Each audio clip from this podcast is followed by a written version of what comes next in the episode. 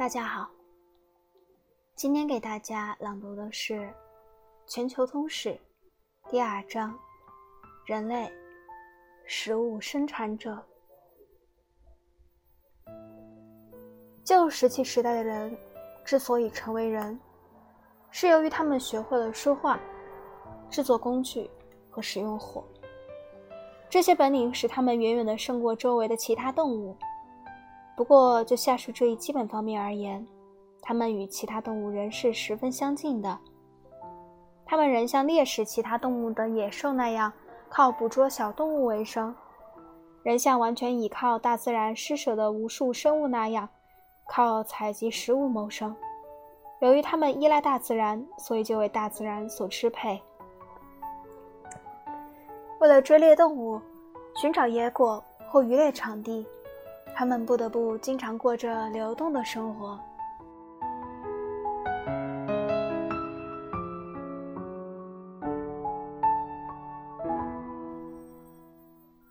由于一块地方所能提供的食物有限，他们只好分成小群行动。据估计，即使在那些冬季气候也很温暖、物产丰饶的地区，每平方英里也只能养活一到两名食物采集者。如果在气候寒冷的地方，在热带丛林地区或沙漠地带，那么每养活一名食物采集者，则需有二十到三十平方英里的地盘。从食物采集者到食物生产者的转变，改变了人类生活的每一个方面。本章将着重研究这一转变的原因及其后果。一、农业的起源。当人类成为食物生产者时，一个崭新的世界展现在人类面前，使人类的眼界大为开阔。从此，人类告别了旧石器时代，跨入了新石器时代。新石器时代的人有两个方面与他们旧石器时代的前辈不同：新石器时代的人不再是用打制法，而是用磨制法来制作石器。他们的食物来源大半甚至全部是靠栽培植物和驯养动物，而不是靠狩猎或采集获得的。这两方面的变化以后者更为重要。新石器较旧石器要更锋利、更经久耐用。新石器时代末期的重大发明，如犁和轮子，正是由于经过用磨过的石头制成的各种切削器的加工，使用起来才极为便利。但是，把打制成的石斧磨得斧身平滑光亮、斧刃锋利的技艺，与人类由食物采集者变为食物生产者这一转变相比，只能算是一件微不足道的小事。这一转变不是源于突如其来的灵感，不是由于某些史前时期的阿基米德突然领悟了农业是怎么回事，高喊一声“我找到了”，于是这一转变就到来了。确实，早在农业革命之前，人们已普遍知道促使植物生长的方法。就像在哥伦布航海之前，人们就已知道地球是圆的一样。现已查实，现代的原始人对农业毫无所知，但对当地植物的特性和生长情况却非常熟悉。他们知道，种子萌芽、长出幼苗，有了水分和阳光，植物才会茂盛。植物在某种土壤中可生长得很好，而在另一种土壤中却不行。这一类知识的获得对现代原始人来说是很自然的，因为他们的生存就取决于对周围动植物的了解。我们没有理由可怀疑，但有大量证据可相信，史前时期的人类是在与现代原始人相仿的环境下获得有关动植物的知识的。如果有关植物生长的基本原理早在农业革命之前的数千年前就已为人类所知道，那么为什么还要推迟如此之久才付诸实践呢？一个原因是缺乏这样做的动力。靠捕猎为生的原始人在正常情况下过的并不是忍饥挨饿的生活，他们从来不使自己的人口增长超出食物来源所许可的范围。作为游牧群体。他们经常处在迁徙过程中，因此也就不能形成人丁兴旺的大家庭。由于没有驯养的动物来提供牛奶，母亲只能用自己的母乳来哺育每一个孩子。由于母亲无法同时为两个孩子哺乳，也不能同时带着他们从一个营地转移到另一个营地，所以当一个小孩后出生不久，很快又生了一个小孩时，母亲一般会让后出生的那个小孩死掉。不过，在一般情况下，母亲们还是能够避免出现这种杀婴惨剧的，因为哺乳会抑制排卵，所以他们在喂养一个小孩的几年中一般不会怀孕。如果这一计划生育的天然形式失效了，我们的祖先们就会采取杀死新生婴儿、堕胎和停止哺乳等办法来降低自己的人口数，以度过一年中食物来源不足的月份，因而。狩猎社会能在供求平衡的状态下舒舒服服地过上数千年，而未生长出一种要求根本变革的推动力。在正常情况下，靠捕猎为生的原始人不仅有充足的食物，而且还有极为丰富的食物品种。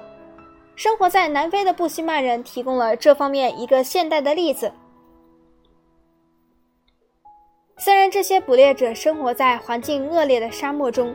但他们的食物依然包括八十五种可食用植物和两百二十三种动物，因此他们的日常食物比起农民的日常食物，其所含的维生素、矿物质和蛋白质要多得多。因为农民依靠的只是自己种植的少数几种谷物和块茎。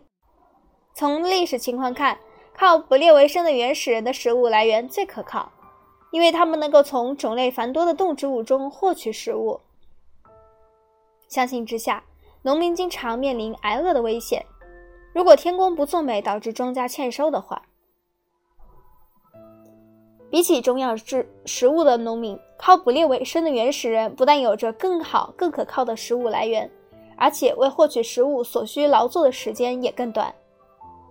再以生活在环境恶劣的沙漠中的布希曼人为例，他们当中的成年人平均每周仅花十五个小时去狩猎和采集食物。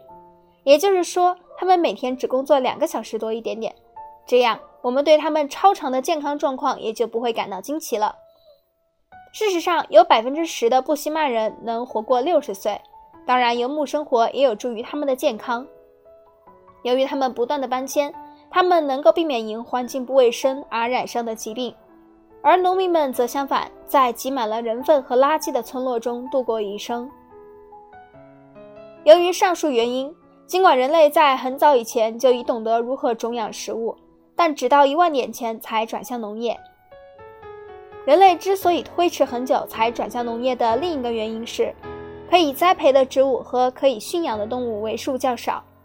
有史以来，人类所能驯化的正好具有某些必不可少的特性的植物只有几百种，动物只有几十种。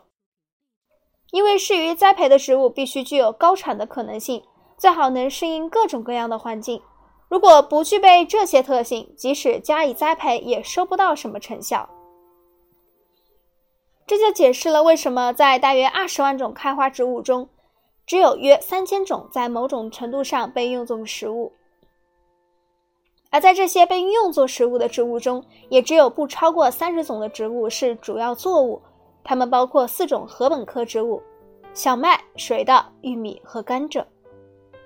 淀粉为主要成分的植物，土豆、番薯、薯树粉和香蕉，以及被称为“穷人的肉类”的豆科植物，扁豆、豌豆、大炒菜、豆角、花生和黄豆。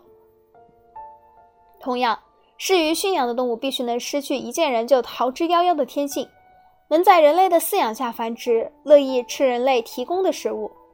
欧亚非三洲的各个民族非常幸运。他们找到能够提供肉类、牛奶、羊毛，并可做驼畜的各种动物，而美洲印第安人则没有获得这类似的动物，所以他们的发展受到很大的阻碍。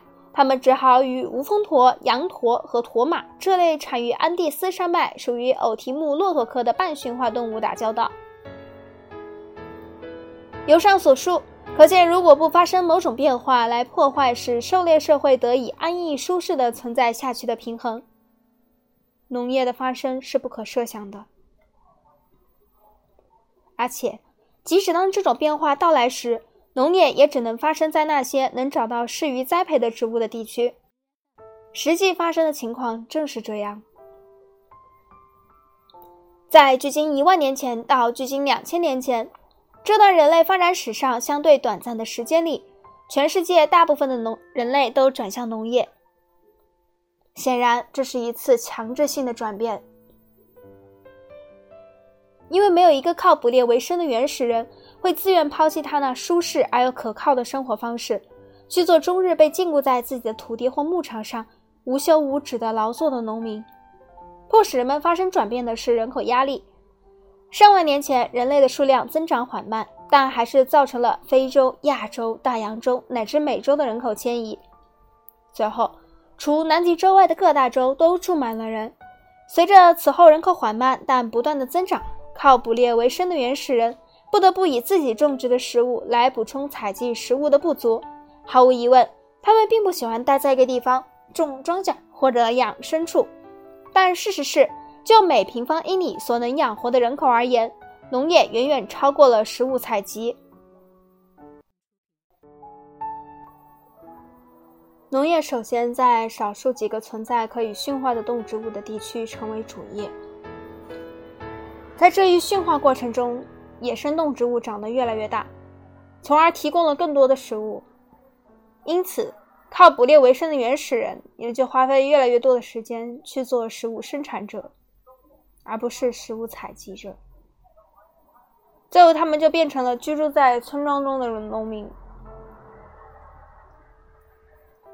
而这种全新的生活方式，也从农农业革命最初的几个中心地区，逐渐传播到了全球大部分地区。我们下次再见。